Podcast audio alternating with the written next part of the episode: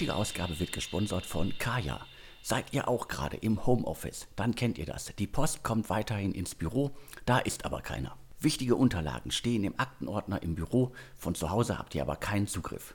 Das Unternehmen Kaya kann euch hier helfen. Mit dem digitalen Briefkasten von Kaya könnt ihr eure Post digital empfangen. Dafür leitet Kaya eure Post um und scannt diese tagesaktuell ein. Das ist aber noch nicht alles. In der Kaya Document Cloud könnt ihr alle eure Dokumente inklusive eurer Post online an einem Ort verwalten und bearbeiten. So könnt ihr zum Beispiel eingehende Dokumente ganz einfach im Unternehmen verteilen, Rechnungen bezahlen oder Formulare ausfüllen und unterschreiben. Alles direkt aus der Kaya-Plattform heraus. Das funktioniert einfach, verlässlich und ist super effizient. Übrigens, Kaya schreibt man C-A-Y-A. Mit über 10.000 Kunden und einer Bewertung von 4,7 von 5 Sternen ist Kaya der führende Anbieter in Deutschland. Mit dem Gutscheincode DS15 erhaltet ihr 15% Rabatt. Geht jetzt auf www.getkaya.com slash deutsche Startups. Falls das alles zu schnell für euch ging, die Infos und auch den Link findet ihr wie immer in den Show Notes zum Podcast auf allen Plattformen oder im Artikel zum Podcast auf deutschestartups.de.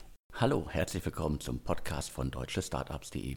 Mein Name ist Alexander Hüsing, ich bin der Gründer und Chefredakteur von deutschestartups.de. Heute spreche ich wieder mit Sven Schmidt, Seriengründer, Internetinvestor, OMR-Podcast-Legende und derzeit in Essen im schönen Ruhrgebiet mit Maschinensucher unterwegs. Auch von mir großen Dank an Kaya für das Unterstützen der aktuellen Folge. Ja, und äh, ich glaube, wenn man irgendwie durch den Schnee oder durch die Pandemie stark eingeschränkt ist, ist natürlich so eine Digitalisierung von Post, die irgendwo ankommt, sehr, sehr sinnvoll. Also daher ähm, sicherlich Rückenwind für die Kollegen. Aber los geht's äh, mit den News. Und äh, ja, ich glaube, die erste News, ähm, zumindest die handelnden Personen, ich nenne jetzt mal die Namen, Haas, Becker, Wutke und Etten, sind den meisten in der Tech-Szene bekannt, Alex. Zumindest denen, die schon sehr lange unterwegs sind. Also gerade Andreas Etten, Robert Wutke und Jan Becker sind, glaube ich, äh, eher Leuten bekannt, die schon, sagen wir, etliche Jahre in der Szene unterwegs sind. Äh, äh, Felix Haas ist ja auch schon sehr lange in der Szene, hat Amiando gegründet, ist wahrscheinlich den meisten auch als Macher der Bits and Pretzels bekannt, hat ID Now angeschoben.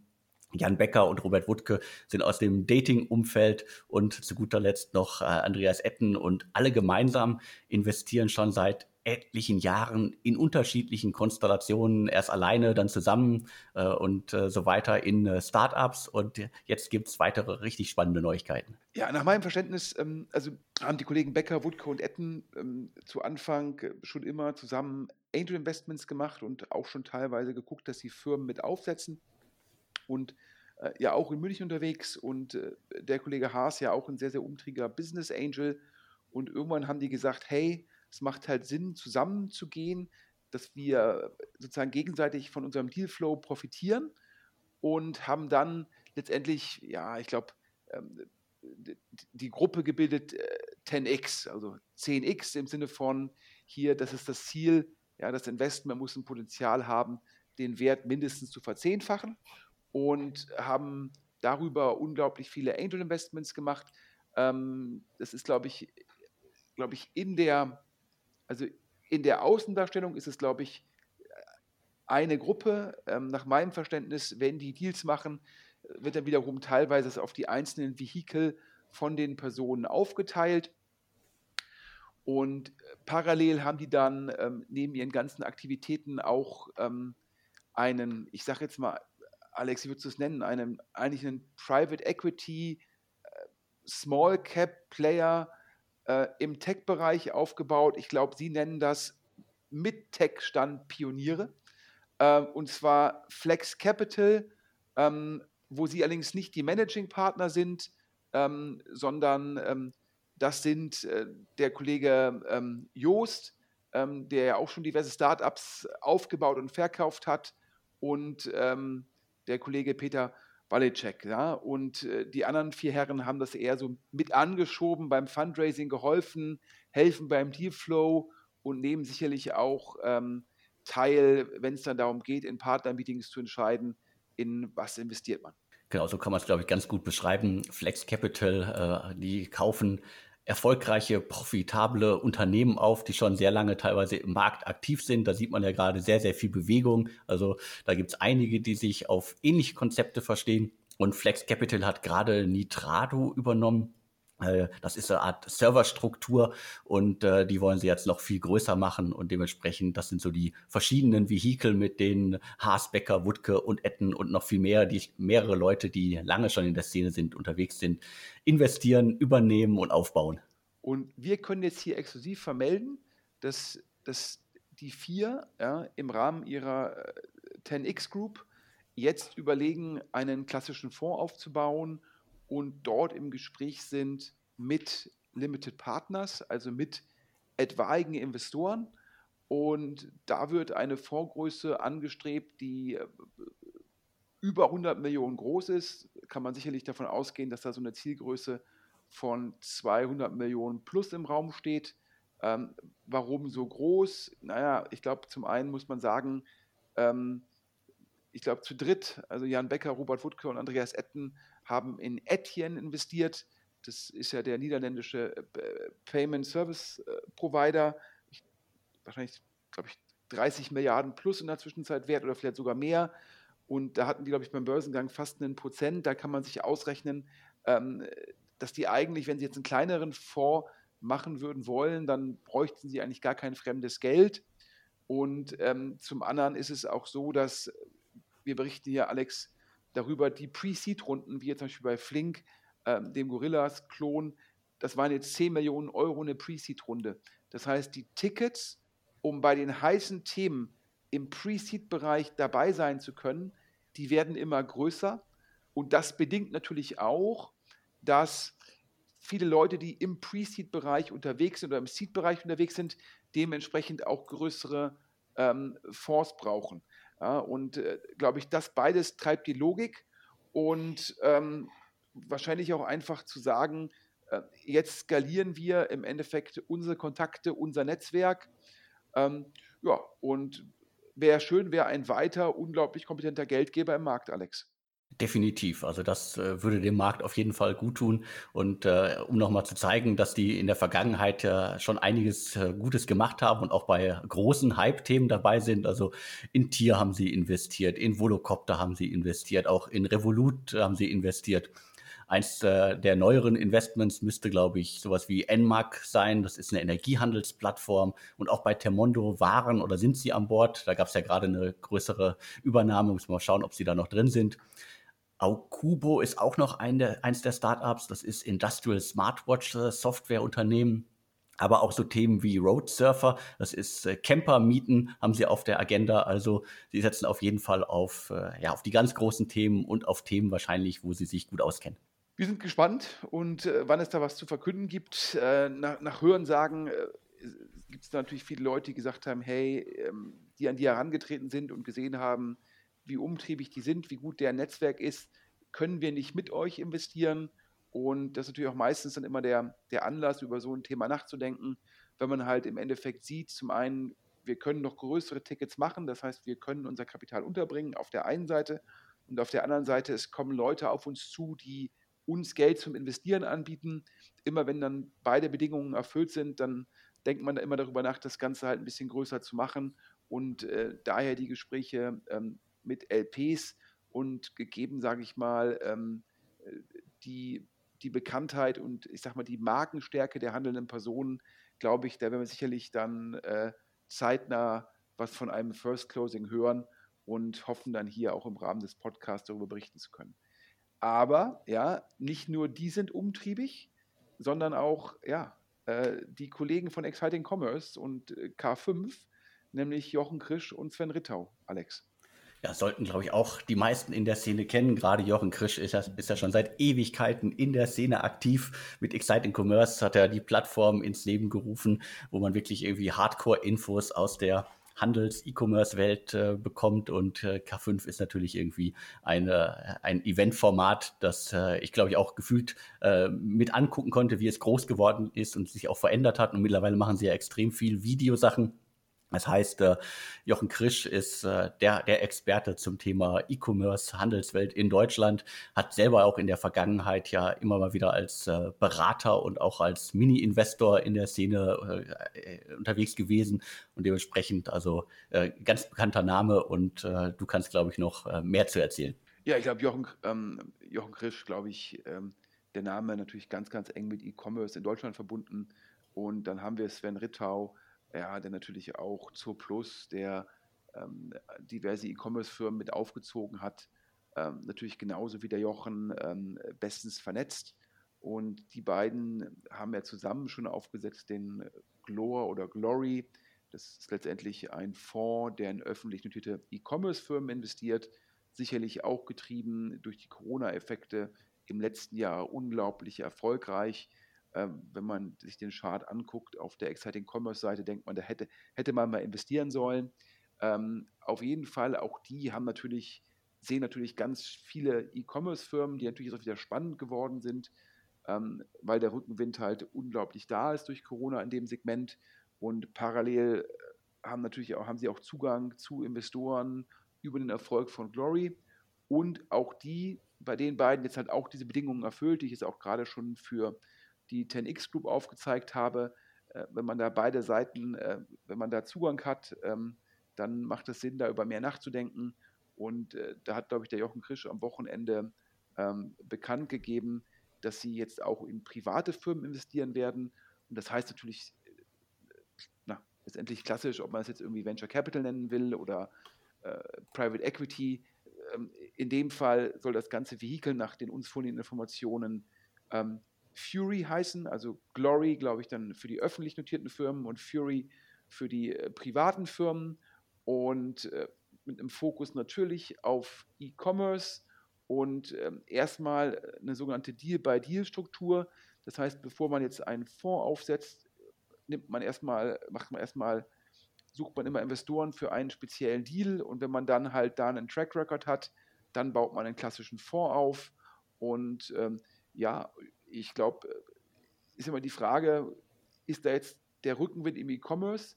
Hält der an? Dafür gibt es, glaube ich, ähm, gute Argumente, wenn man sagt, dass der Offline-Handel halt nachhaltig vor Herausforderungen steht und äh, ja, und dementsprechend sicherlich ähm, spannend da zu investieren mit dem Zugang und der Kompetenz ähm, von den beiden. Und die, man, die haben jetzt auch schon ein erstes Investment getätigt, nach meinem Verständnis erstmal ähm, nur die beiden. Vielleicht wird dann noch geguckt, dass man auch weitere Investoren dazu holt. Und das ist ein klassisches VC-Investment, wenn man so will.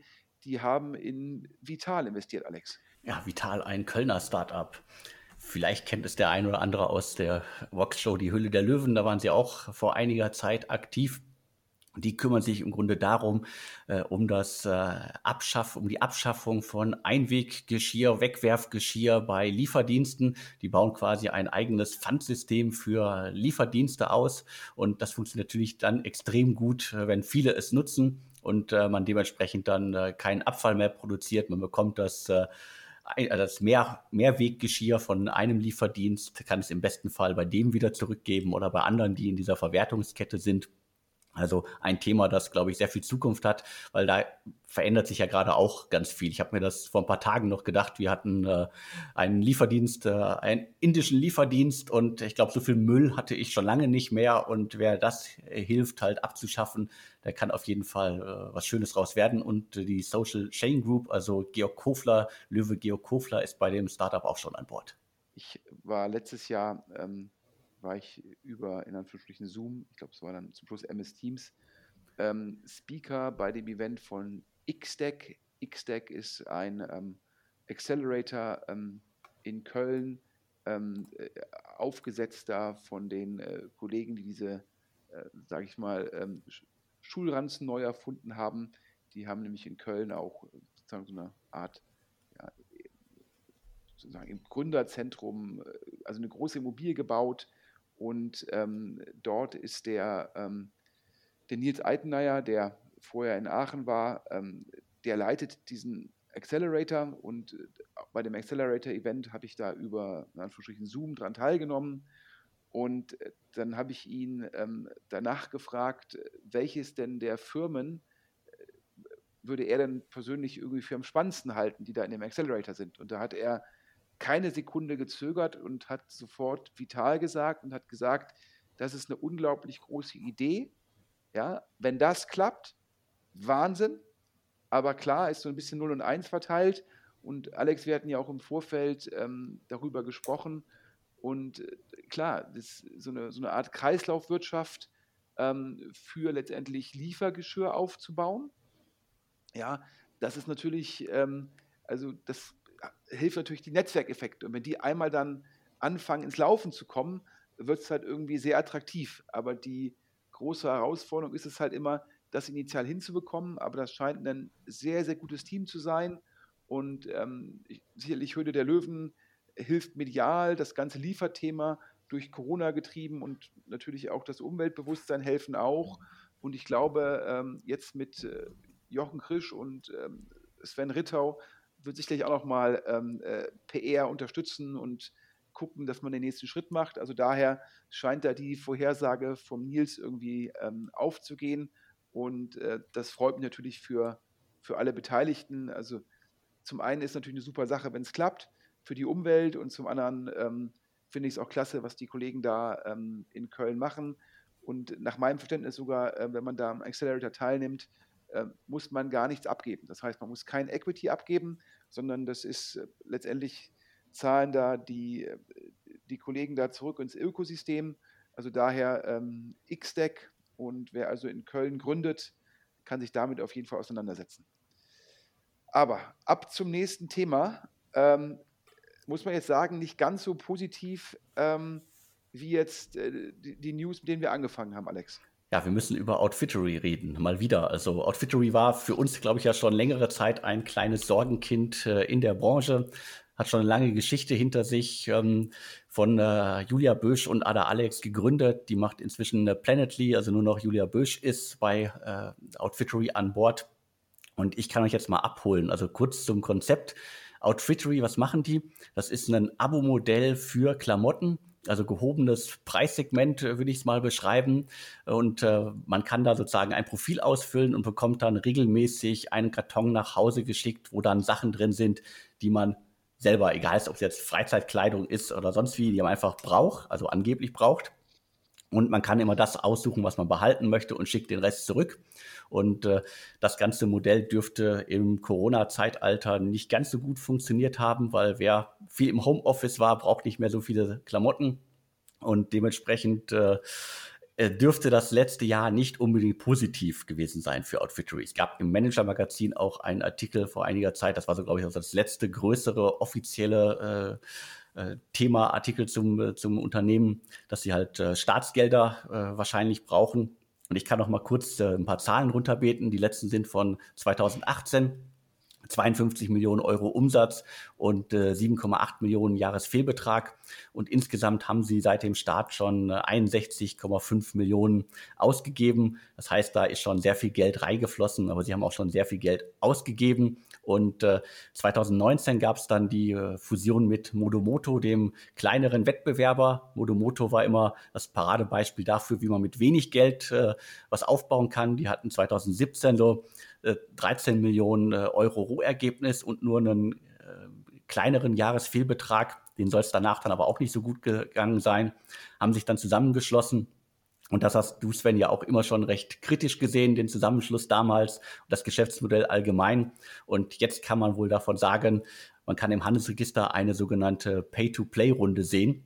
Das Stammkapital bei Outfittery wurde um 222.000 Euro erhöht. Und das ist immer ein eindeutiges Signal zum Thema Pay-to-Play. Und ich glaube, du kannst das Ganze am besten beschreiben, was sich dahinter verbirgt. Ja, also ich glaube, ähm, nochmal für die Hörer, die sich mit Outfittery und Modomoto nicht so gut auskennen, das sind auf, auf Männer fokussierte Modelle. Da werden halt letztendlich gesagt, hier, äh, lieber Mann, du musst nicht mehr shoppen gehen, das hast du eh keine Lust drauf.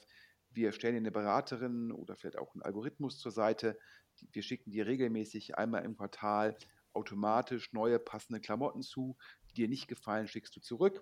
Und ähm, letztendlich die Storyline dahinter ist immer zu sagen, wir liefern einen einzigartigen Mehrwert und dadurch, dass wir ein Abo haben, ähm, haben wir halt, optimieren wir halt den Kundenwert. Ähm, die Probleme des Modells waren immer, dass es da keine eingebaute Nachfrage gibt. Das ist ein neues Modell, da kann man also nicht auf bestehende Google-Intentionen aufsetzen. Das heißt, man muss das Modell bekannt machen und hat dadurch höhere Kundenakquisitionskosten. Und das zweite Thema war immer, dass die Churn-Rate relativ hoch war nach Hören sagen von Leuten, die mit den KPIs vertraut sind. Da nach der dritten, vierten Order oder beziehungsweise nach der dritten oder vierten Zustellung äh, haben dann die Kunden irgendwie gekündigt. Und dann ist natürlich immer noch die logistische Frage, wenn dann die Kunden, äh, sagen wir mal, im Herbst dann einen Großteil der Ware zurückschicken, dann hat man halt im Winter noch Herbstware. Das heißt, es ist immer die Frage, wie geht man mit der Ware um, die zurückkommt in dem Modell, auch nicht ganz so einfach.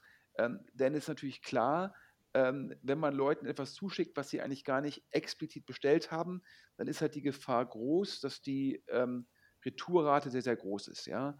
Und das sind die Herausforderungen im Modell und ähm, letztendlich hat das Modell nach meinem Verständnis eigentlich weltweit deshalb auch nirgends so richtig gut funktioniert. Ich glaube, die Teams von Modomoto und Outfittery haben das gegeben, die Umstände gut exekutiert, aber es ist halt ein monsterdickes Brett. Und dann gab es natürlich im deutschen Markt auch zwei Anbieter, Modomoto und Outfittery. Und dann hat man halt gesagt, man macht den Merger. Aber ähm, es gibt halt Merger, habe ich damals gesagt vor zwei Jahren, die machen halt Sinn im Marktplatzbereich, wo halt vielleicht eine schwache Nummer 1 mit der starken Nummer 2 zusammengeht und zusammen sind sie dann eine monsterstarke Nummer 1, haben die Kosteneinsparungen, ähm, haben äh, Synergien, können im Marketing besser vorgehen. Da gibt es also Merger, die unglaublich viel Sinn machen, auch in der Startup-Welt. Im Fall von Modomoto und Outfittery glaube ich, dass das Hauptproblem äh, das Geschäftsmodell war und ist. Und das wird halt nicht durch einen Merger geheilt.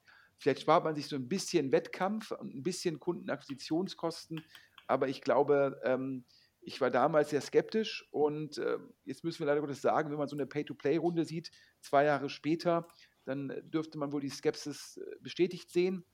Es war so, dass nach dem Merger haben die Gesellschafter den Corporate, Corporate Finance Berater ähm, GP Bullhound mandatiert und GP Bullhound hat relativ lange versucht, glaube ich, über ein Jahr Investoren, neue Investoren zu finden. Und ja, das hat, wie man jetzt sehen kann, nicht funktioniert, denn in dieser sogenannten Pay-to-Play-Runde gibt es keine neuen Investoren, sondern nur die Altgesellschafter. Du hast natürlich auch gesagt, Corona wird dem Modell nicht geholfen haben, ähm, denn letztendlich hat sich tatsächlich, ähm, also A, ist der Fashion-Bereich von Corona hart getroffen worden, weil man kauft natürlich äh, neue Klamotten, um damit dann auch sozusagen rauszugehen und sie auch zu zeigen. Wenn man in Anführungsstrichen nur zu Hause sitzt, dann reicht halt ähm, die neue Trainingshose und äh, der neue Hoodie und dafür braucht man dann nicht unbedingt Outfittery. Ich glaube, das sieht man ja auch, ähm, About You und Zalando sind gewachsen, aber sie sind auch komparativ, wenn man bedenkt, dass der Offline-Handel eigentlich fast geschlossen war, in Anführungsstrichen nicht so stark gewachsen. Und auch da gab es, glaube ich, nach meinem Verständnis durchaus eine Nachfrageveränderung, was spezielle Mode anging.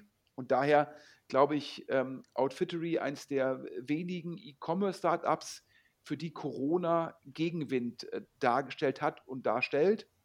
Und nach meinem Verständnis ist halt dann schon die ganze Zeit von Bestandsinvestoren gebridged worden. Das heißt, da wird halt im Endeffekt äh, der Firma Geld zur Verfügung gestellt im, im Rahmen eines Convertibles.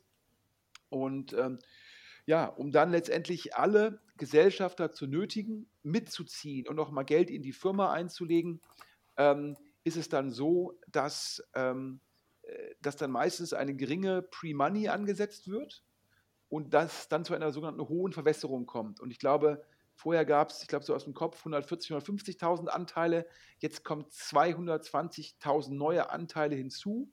Das sieht also eine unglaublich starke Verwässerung und damit ja, hat man dann alle Bestandsinvestoren, Holzbring, Northzone, Octopus, ähm, Highland ähm, genötigt mitzuziehen. Und ja, das ist die, die Logik hinter der Runde.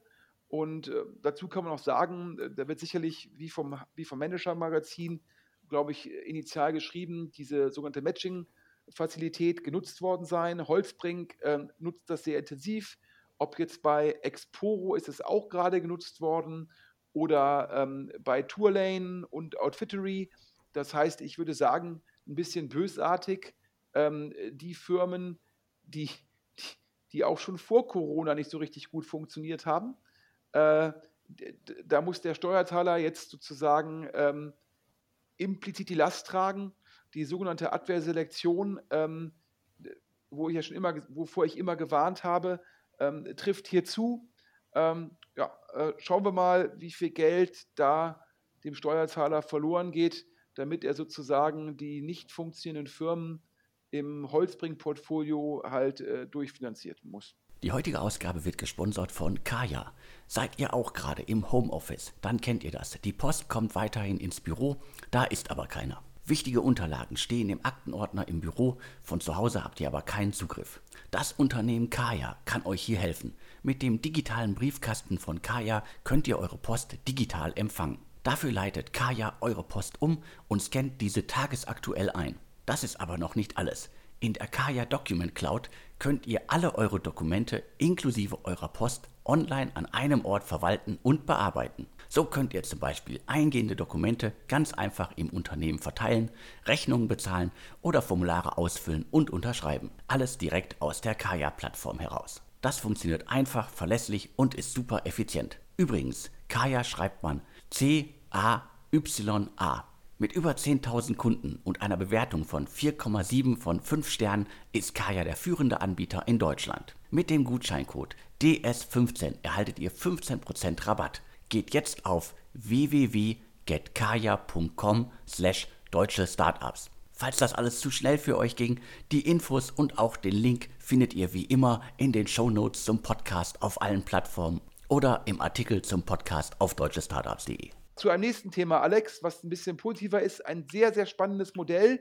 Wir hatten, glaube ich, damals exklusiv drüber geredet einer der Groupon-Auto 1-Macher hatte damals neue Firma aufgesetzt. Ist schon auch zwei Jahre her. 2019 hatten wir damals über Patient 21 berichtet. Jetzt müssen wir den ganzen Namen mal auf Dental 21 umändern. Das war damals nur der Firmenname, da gab es noch nicht viel zu sehen. Jetzt ist das Unternehmen schon eine ganze Weile aktiv, äh, fliegt komplett unter dem Szeneradar. Also es gibt äh, keine offiziellen Statements. Ich habe äh, keine Presseinfos jemals bekommen und ich glaube niemand anders auch in der Szene. Dental 21 ist wie kann man es am besten beschreiben? Sie beschreiben sich als Business Development Agentur mit der Spezialisierung auf Zahnärzte. Das hört sich jetzt irgendwie ziemlich abgehoben an. Es geht, glaube ich, zum einen mal um äh, Marketing für Zahnärzte. Also die brezeln die Website auf, helfen bei äh, ganz vielen Tools und schauen, dass ein Zahnarzt halt wirklich mal digital arbeiten kann mit allen Tools und sonst was, was man irgendwie so braucht. Und äh, wie gesagt, das machen die jetzt schon seit äh, fast zwei Jahren. Und äh, wir hatten damals auch darüber berichtet, es gab schon vor dem Start gab's, äh, spannende Investoren. Äh, Python Capital und Target Global waren schon eingestiegen. Ich glaube, die haben noch in äh, mehreren äh, meilensteilen Runden, glaube ich, weiter investiert. Jetzt gab es mit Kingsway Capital noch einen weiteren neuen Investor, der äh, reingegangen ist. Aber das ist, glaube ich, gar nicht so das große Thema. Spannender ist das Konzept dahinter, weil neben diesem Marketing- und Unterstützungseinsatz gibt es nämlich auch ein eigenes Dentallabor, Dental Lab 21. Und ich glaube, an der Stelle wird das ganze Konzept dann richtig spannend. Ja, ich glaube, ähm, jetzt zu sagen, ich verkaufe Zahnärzten hm, eine Webseite, die mobil optimiert ist, die für SEO optimiert ist. Ich verkaufe den potenziell Google SEA-Pakete. Ich gehe hin und mache für den Online-Terminbuchungstools und ich binde die irgendwie an an ihre internen Tools. Ich glaube, das ist sicherlich auch mit einer vertikalen Fokussierung ein sinnvoller Ansatz. Punkt. Allerdings muss man sagen, da gibt es natürlich da draußen eine ganze Menge Agenturen, die sich auf solche Themen spezialisieren und auch der äh, Zahnarzt äh, bzw. Ärztemarkt, ja, auch so einen äh, Dr. Lieb oder so einen Jameda versuchen natürlich auch, ihren Ärzten entsprechende Lösungen zu verkaufen. Das ist immer die Frage, wie gut bin ich in der Lage, die Kundenakquisitionskosten, äh, natürlich auch letztendlich das Onboarding, dass der, dass der Zahnarzt das auch nutzt, ja, und die Betreuung, wie kann ich das optimal gegenfinanzieren? Ja, es ist immer die, die Gefahr, dass man da, dass die Kundenakquisitionskosten zum Schluss halt dann höher sind als der Kundenwert. Und ähm, da ist die Frage, gibt es Möglichkeiten, den Kundenwert halt zu steigern ohne dass es dem Kunden selbst eigentlich so auffällt. Und ich glaube, da hat, ähm, haben die eine super Lösung gewählt, denn nach meinem Verständnis und ähm, ist es halt sehr lukrativ, wenn man Labore betreibt und sicherstellen kann, dass man eine sehr hohe Auslastung hat, indem man von Ärzten halt die Aufträge bekommt. Ja, ähm, dann macht es halt richtig Spaß, Labore zu betreiben. Die Frage ist immer, wie bekommt man an die Aufträge und wie viel Geld muss man als Labor ausgeben, um ja, äh, Zahnärzte oder Ärzte dafür zu gewinnen. Und nach meinem Verständnis, wenn man jetzt, wenn man sich jetzt anguckt, wie die vorgehen, haben die halt den großen Vorteil, letztendlich können die diese Services vorne unglaublich kostengünstig anbieten und monetarisieren dann über die Aufträge, die sie von ihren Zahnärzten bekommen, an das Labor. Also ähm, was auf den ersten Blick aussieht äh, wie so eine letztendlich vertikale Integration, ist meines Erachtens eine Notwendigkeit, um das Modell lukrativ ausrollen zu können. Und stellt natürlich sofort die Frage, wenn man so ein Modell sieht, aha, wenn das für Zahnärzte geht, für welche anderen Ärzte ist das auch noch spannend? Und ähm, ja, wir freuen uns auf jeden Fall, wenn Hörer hier Hinweise haben. Ja, ich finde das immer ganz spannend, solche Geschäftsmodelle dann noch besser zu verstehen. Und wenn wir jetzt unter unseren Hörern vielleicht Zahnärzte haben, äh, die vielleicht schon mal mit der Firma in Kontakt waren oder die wissen, wie viel Labore so verdienen, dann freuen wir uns auf sachdienliche Hinweise und zwar an podcast.deutschestartups.de. Wenn man das Ganze anonym machen will, es gibt auf deutschestartups.de auch einen Briefkasten, wo man diese Informationen einwerfen kann, ohne dass man eine Absender-E-Mail-Adresse braucht. Also dann unser anonymer Hinweisbriefkasten. Und da freuen wir uns, Alex, ja immer über Input von den Hörern. Definitiv. Und das machen auch viele sehr fleißig und versorgen uns damit Infos. Und du hast es gesagt, wer zu dem Fall oder auch zu anderen äh, Unternehmen, die gut unterwegs sind, Infos hat, schreibt bitte. Es geht, glaube ich, weiter. Ich glaube, wahrscheinlich, wir haben es diesmal nicht an den Anfang gestellt, Alex, ähm, aber das zweiwöchentliche man mag es kaum sagen, Gorillas Update. Das muss auf jeden Fall sein. Also auch, wir hatten Exciting Commerce ja auch schon erwähnt, äh, die sind ja da, glaube ich, noch, noch viel tiefer in dem Thema drin. Und äh, Gorillas äh, Flash-Supermarkt innerhalb von zehn Minuten liefern die in Berlin. Die geben weiter richtig Gas. Irgendwo müssen die vielen Millionen, die sie eingesammelt haben, ja auch hin. Also es gibt irgendwie neue Standorte, die in Düsseldorf geplant sind. Auch, glaube ich, München, Frankfurt sind mittlerweile Thema. Aber nicht nur das, äh, es gab auch eine andere Nachricht zum Thema Gorillas. Einer der Mitgründer, Jörg Kattner, der verlässt das Unternehmen schon wieder und das kam für mich auch so gefühlt so, ah, wow, also warum geht er schon wieder? Also große Überraschung hatte sich vielleicht aber, wenn man ganz genau hingeguckt hat, schon angedeutet. Es gab ja auch einen OMR-Podcast äh, mit äh, dem anderen äh, Gorillas-Gründer, da tauchte der Name auch schon nicht mehr auf. Und äh, letztendlich hat das Startup dann den, äh, den Abgang relativ zügig über LinkedIn selbst verkündet. Und da war ich auch nur zu lesen, dass er halt äh, sehr viel Spaß hatte, das Unternehmen aufzubauen aber jetzt halt wieder Spaß daran hat, wieder was Neues von Null aufzubauen. Also da gibt es ja viele Gründertypen, die das machen, aber natürlich kann man immer wild drüber spekulieren, äh, wenn ein Gründer in der frühen Phase schon wieder geht, äh, ob das alles irgendwie ganz anders geplant äh, war. Also wer da Infos hat, auch gerne melden. Und äh, das andere, und dann kannst du gleich übernehmen, Sven, ist Oliver Merkel, der äh, mit Flink einen direkten Wettbewerber zu Gorillas äh, aufbaut. Also hatten wir auch schon mehrmals drüber gesprochen. Der hat jetzt äh, bei der letzten, äh, letzten Gorillas-Runde auch 0,1 Prozent am Unternehmen bekommen. Und äh, das finde ich jetzt mal vielleicht für den einen oder anderen, der da draußen unterwegs ist, sieht es vielleicht auch so. Ich würde das relativ kritisch sehen, wenn ich der Gründer des Unternehmens bin und habe da jemanden im Cap-Table sitzen, der ein Konkurrenzprodukt also direkt angeschoben hat. Also das kann man, kann, kann man auf jeden Fall sehr kritisch sehen. Ja, erstmal der Reihe nach. Vielleicht, ähm, nach den mir vorliegenden Informationen ist es so gewesen, ähm, bisher nicht reported worden. Es gab die Runde bei Gorillas von äh, Christoph Mehr und dann gab es die Runde von Kotu. Ähm, zwischendrin brauchte Gorillas aufgrund des starken Wachstums weiteres Kapital und hat daher Wandeldarlehen rausgegeben. Mit einem Discount dann zu der Kotu-Runde. Nach meinem Verständnis haben die Wandeldarlehen angeblich so, sind die gewandelt worden auf eine Bewertung von 100 Millionen Pre Die Q2-Runde waren, glaube ich, 160 Millionen, also ungefähr 30 Prozent Discount ähm, zur folgenden Runde. Das ist bei Wandeldarlehen nicht unüblich.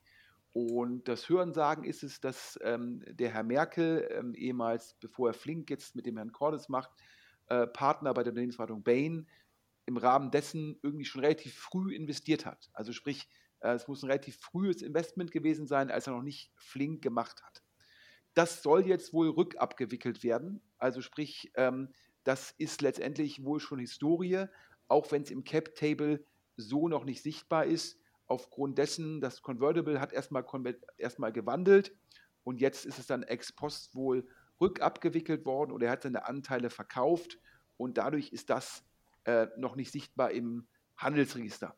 Also das dazu, zu der Thematik mit dem Mitgründer. Ähm, ja, da kann man ja schon sehen, ähm, dass äh, Gorillas hat halt sehr, sehr erfahrene Manager, ob nun von Lidl oder glaube ich auch Delivery Hero und Co abgeworben, um jetzt die Firma zu skalieren. Immer wenn du so ein Thema hast, was so viel Rückenwind hat, wo so viele Investoren so viel Geld investieren wollen, ähm, wo es sicherlich auch attraktives ESOP gibt, da werden dann halt meistens sehr schnell Leute angeheuert, die schon mal so eine Skalierung durchgemacht haben, die sich in dem Segment unglaublich gut auskennen. Und äh, da hat man halt gesagt, ähm, dass der Mitgründer, ähm, ja, dass es dann vielleicht operativ nicht mehr passend sei.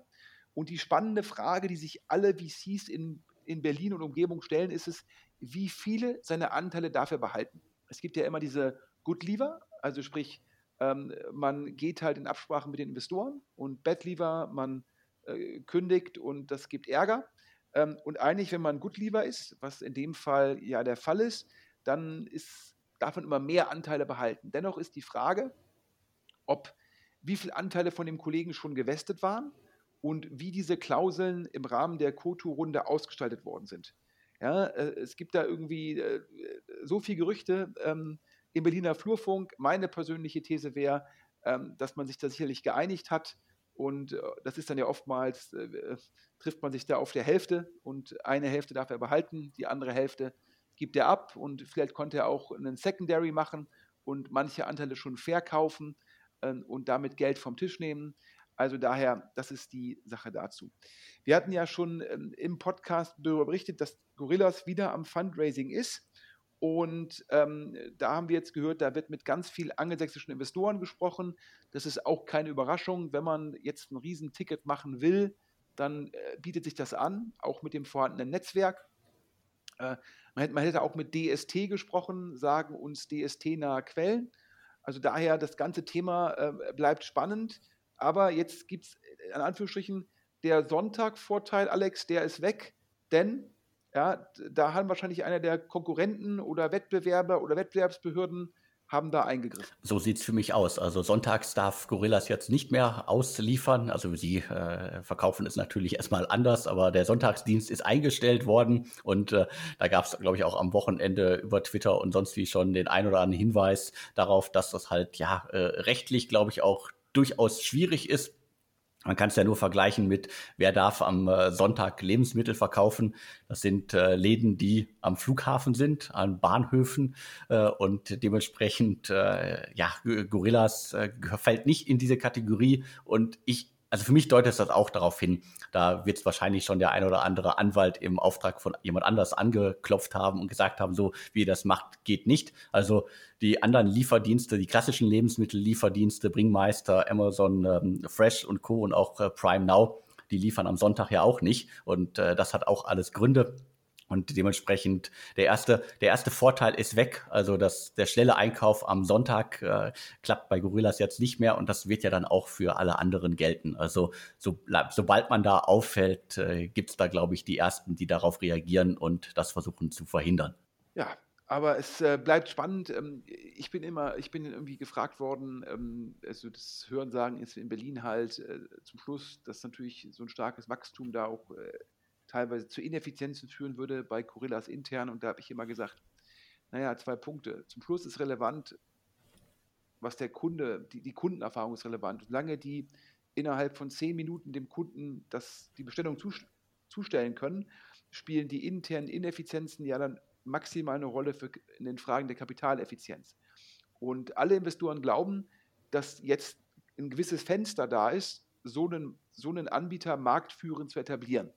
Und ähm, immer wenn es darum geht, innerhalb von kürzester Zeit einen Marktführer zu etablieren, ob das nun der Wettkampf war zwischen Lieferheld und Lieferando ja, oder ähnliche Wettkämpfe, ist Effizienz zum Schluss sekundär. Hauptsache, man wird der Marktführer. Und daher habe ich dann immer den Leuten gesagt, die mich darauf angesprochen haben, da, ob es da bei Gorillas, ob das denn klappen könne, wenn das jetzt nicht so effizient zugehen würde, habe ich gesagt, wenn der Markt so attraktiv ist, wie die Investoren glauben, spielt das zum Schluss keine Rolle.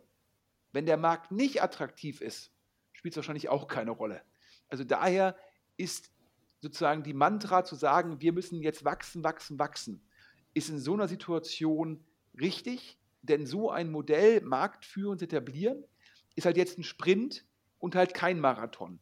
Und ähm, ich habe da auch wieder am Wochenende mit Experten gesprochen, die haben mir gesagt, ja, also ähm, man sieht ja irgendwie, äh, die, Pip Glöckner, der ähm, Business Angel ist bei Gorillas und dazu auch auf LinkedIn postet, der sagt halt, die Zukunft ist es, dass in jedem Häuserblock ein, ein Gorillas-Laden ist und de facto ist das, ähm, früher hatte man so einen eigenen Vorratskeller und zum Schluss ist dann Gorilla der Vorratskeller für den gesamten Häuserblock. Das ist die Vision, der Glaube da. Und ähm, die andere Perspektive ist es halt, ähm, Leute sagen mir halt, eigentlich braucht, muss ein Gorilla-Auslieferer drei Orders pro Stunde erfüllen mit einem Wert von 25 Euro im Schnitt ähm, dann sei äh, sozusagen äh, das Gorillas-Modell ähm, profitabel. Und die Person sagt mir halt, er glaube nicht, dass man, ich glaube, aktuell liefert Gorillas aus von 8 bis 23 Uhr, also 15, äh, ähm, 15 Stunden am Tag. Und er glaube nicht, dass man eine solch hohe Auslastung über die gesamte Dauer darstellen könne. Und er sei da skeptisch. Also es ist so ein bisschen die Frage, ähm, äh, vergleicht man Gorillas mit einem normalen Lieferdienst. Und dann kann man ja gucken, Fudora und Co., die haben es noch nicht mal geschafft, auf die zwei Orders pro Stunde zu kommen. Oder sagt man halt, nein, Gorillas ist hyperlocal und die, die Vision oder die These von Pip Glöckner trifft zu. Und zum Schluss haben wir halt in jedem Häuserblock ein Gorillas und äh, drei Orders pro Stunde sind überhaupt kein Problem. Ähm, ich würde sagen, ja, die Zukunft wird es uns zeigen und es bleibt, glaube ich, spannend. Ja, äh, die ganze, es gibt ja in England viele Startups in dem Segment. Und Alex, wir können jetzt hier nochmal ein heißes Gerücht verbreiten, ja, was daran dran ist. VCs evaluieren, evaluieren vieles und haben viele Bälle in der Luft und nicht alles passiert dann. Also daher, liebe Hörer, bitte das aktuelle Gerücht mit Vorsicht zu genießen. Es heißt, dass Ralf Wenzel, seines Zeichens ehemalig ja, Chief Strategy Officer bei Delivery Hero und jetzt Managing Director bei Softbank. Der würde mit Holzbring Ventures oder glaube ich HV Capital, wie es jetzt heißt, ähm, darüber sprechen, ähm, neben Gorillas und Flink einen dritten Wettbewerber aufzustellen. Und ähm, ja, keine Ahnung, ähm, eigentlich wettet Softbank ja eher auf die Gewinner und auf die führenden Firmen. Ähm, eigentlich machen die kein Company Building. Also daher, ich kann nicht beurteilen, was an dem Gerücht dran ist.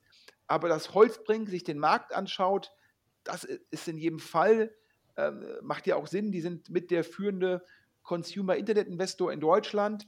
Das ist ein mega heißes Consumer-Thema, dass die da dran sind und ähm, ist klar. Und sie sind nicht bei Flink dabei, sie sind nicht bei Gorillas dabei. Also gucken sie wahrscheinlich, ob es für sie noch Möglichkeiten gibt, Alex. Kann ich mir gut vorstellen. Also HV Capital, dass Sie sich das Thema angucken, das äh, sollte so sein. Also das äh, würde ich ja schon fast als Ihre Kernkompetenz bezeichnen, nachdem Sie so viel E-Commerce aufgebaut haben und auch Erfahrungen haben mit dem ganzen äh, Thema. Ähm, Waren, Produkte und auch äh, Lebensmittel und so weiter. Und äh, äh wäre spannend, wenn da noch einer kommt, also noch ein weiterer hochfinanzierter, weil ich glaube, wer jetzt in dem Markt äh, bestehen will, der muss äh, hochfinanziert sein. Deswegen finde ich umso spannender, dass es in Berlin quasi hier auch bei uns um die Ecke mit Bring einen weiteren Anbieter gibt, der aus einer ganz anderen Ecke kommt. Die haben äh, in der Beuselstraße, in, äh, das ist glaube ich schon Moabit, einen Supermarkt hochgezogen, der von außen sehr stylisch aussieht, wie ein normaler Supermarkt, ist aber auch das äh, Gorillas-Konzept der Gründer äh, hat, glaube ich, keinerlei Verbindung mit der Start-up-Szene. Der war vorher im Taxisegment unterwegs. Und äh, wer also noch, noch einen weiteren Anbieter braucht, schaut euch einfach mal Bring an. Aber da ist die Frage, ob die in dem Millionenspiel überhaupt mitspielen können. Apropos Millionenspiel, ähm, die Hörer können sich was denken. Ja, ähm, ich recherchiere immer an dem Wochenende, bevor wir den Podcast aufnehmen, den wir ja meistens montags aufnehmen, ähm, die Inhalte, der Alex natürlich auch schon die Woche vorher. Und äh, ein Feedback, was ich bekommen habe, war, in den letzten 24 Monaten ähm, ja, ähm, hat sich ja die Messlatte für VCs verändert. Ähm, vor zwei hat man noch gesagt, wir brauchen ähm, den, den, den Billion-Dollar-Exit. Äh, dann brauchen wir einen, einen, einen Dekakorn, also den, den 10 Milliarden und mehr äh, Erfolgsfall. Und jetzt reden angelsächsische VCs davon, wir brauchen die, den 100 Milliarden Exit. Ähm, gab letzte Woche, glaube ich, unter anderem die UiPath-Runde, eine ursprünglich rumänische Firma, ich glaube 37 Milliarden Dollar bewertet ähm, im Rahmen der Runde. Also daher, äh, Tech hat weiter unglaublich viel Rückenwind. Ähm, und ähm, ja, aber ähm, wir haben jetzt in Deutschland, glaube ich, ähm, den nächsten äh, Milliarden-Exit. Alex, du hast letzte Woche exklusiv darüber berichtet. Adjust ist verkauft worden an AppLovin und hier glaube ich an das gesamte Team ein großer Glückwunsch nach den uns vorliegenden Informationen äh, mit Earnout und Anteilen 1,2 Milliarden Dollar, was ziemlich genau einer Milliarde Euro entspricht. Richtig, das hatten wir halt, äh, den Kaufpreis hatten wir zumindest exklusiv. Das äh, Unternehmen, die haben das ja selber auch in eigener Sache verkündet, natürlich ohne alle Zahlen. Und äh, wir hatten ja schon im Artikel zum Exit einiges an Zahlen runtergerattert und unter anderem 1,2 Milliarden Dollar hast du gerade genannt als Verkaufspreis. Und was, glaube ich, auch ganz spannend ist, der Annual Recurring Revenue lag nach unseren Informationen bei 100 Millionen Dollar zuletzt. Und äh, das ist dann auf jeden Fall ein, ein, ein sehenswerter Exit für, für die Gründer, die ja auch äh, einer der Gründer, äh, Henschel hatte noch äh, knapp 10 Prozent am, äh, am Unternehmen und die anderen beiden waren auch noch jeweils mit 10 und 2,5 an Bord. Also die Gründer konnten da auch im Vergleich zu anderen Exits äh, gut Geld mitnehmen. Und wir haben jetzt damit den nächsten Milliarden-Exit in Deutschland gehabt. Also wir hatten Flaschenpost, äh, wir hatten äh, Signavio und jetzt äh, Just und ich bin da wirklich gespannt, was da noch alles kommt in den nächsten Wochen und Monaten. Ja, nicht nur die drei Exits, die du gerade genannt hast. Ich glaube, Auto 1 einen zweistelligen Milliardenbetrag wert, börsennotiert ähm, und zeigt dir halt den Rücken mit dem Tech-Bereich, zeigt dir auch, dass die deutsche Tech-Landschaft erwachsen wird zeigt dir meines Erachtens auch, dass wir äh, keine staatliche sozusagen Einflussnahme brauchen. Ähm, das meines Erachtens gibt es genügend Kapital und auch der Auto 1 IPO zeigt, dass es auch genügend Interesse äh, an den Börsen in Deutschland gibt. Ich persönlich, jetzt ähm, höre ich mich ja an wie ein Schwarzmaler wahrscheinlich. Mich hat auch jemand gefragt, was ich von der Bewertung von Auto 1 halte. Und ich hatte ja schon in einem der Podcasts mal gesagt, ich finde es immer schwierig zu sagen, ich glaube zum einen, man glaubt zum einen an Tesla, man glaubt an autonomes Fahren. Wenn man daran glaubt, dann muss man meines Erachtens daran glauben, dass es irgendwann Flotten gibt, also weniger privaten Autobesitz. Dazu kommen ja auch Modelle wie jetzt von Sixt oder anderen, die halt Autos ähm, vermieten. Und wenn ich daran glaube, dass man zum Schluss, dass Autos vermietet werden, also eine andere Form von Besitz, wenn ich an autonomes Fahren glaube, damit de facto an, an, an Taxiflotten, dann ist immer für mich die Frage, wie kann ich dann in diesem Bild auch an Auto 1 glauben? Das fällt mir persönlich schwer. Ähm, und das würde nur Sinn machen, wenn Auto 1 dann halt mit einem relativ geringen Multiple bewertet wird. Aber nach meinem Verständnis, wenn man sich die Innenumsätze anguckt, also zu welchem Preis kaufen die die Autos, zu welchem Preis verkaufen sie die Autos und letztendlich die Marge ist der Innenumsatz. Und wenn man sich den Innenumsatz anschaut und den mit der Börsenwertung vergleicht, ist es fast, äh, es ist eine Bewertung, die, glaube ich, höher ist für manche, als für manche SaaS-Firmen. Und ähm, das kann ich überhaupt gar nicht nachvollziehen, weil weder hat man den Login, noch hat man die Kohortenstärke. Das ist ja dann teilweise ein One-Off-Geschäft. Ähm, Also daher, äh, ich freue mich über den Börsengang, ich freue mich für die Beteiligten, es ist gut für die deutsche Tech-Landschaft, aber ich äh, tue mich unglaublich schwer, äh, die Börsenbewertung von Auto 1 nachzuvollziehen.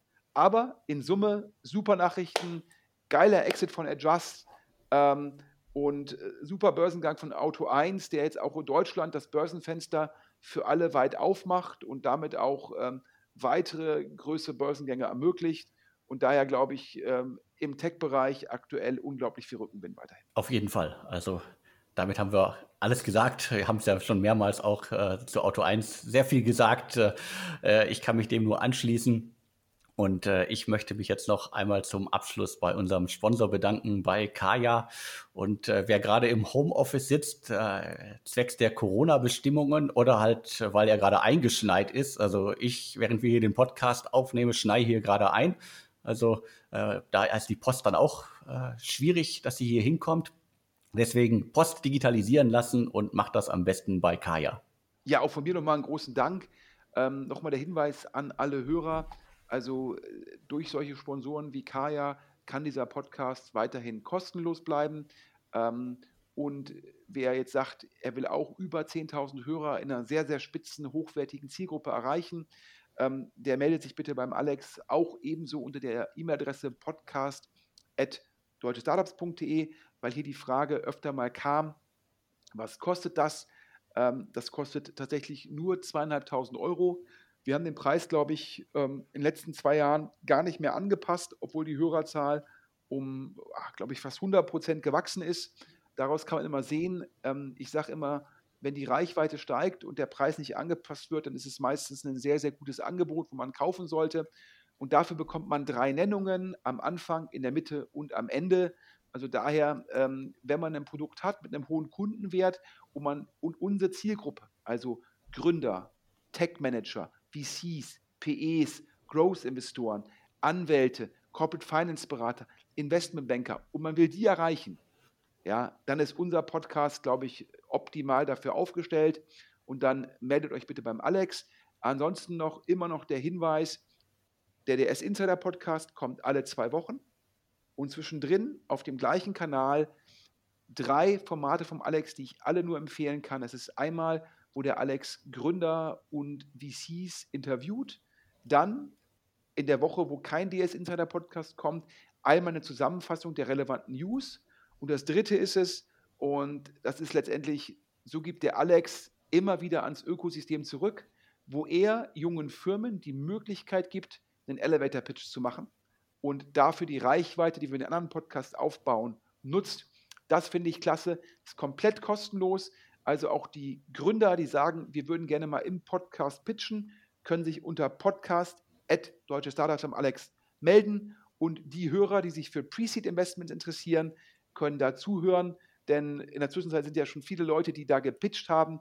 Über die haben wir dann später berichtet, über die Finanzierungsrunden.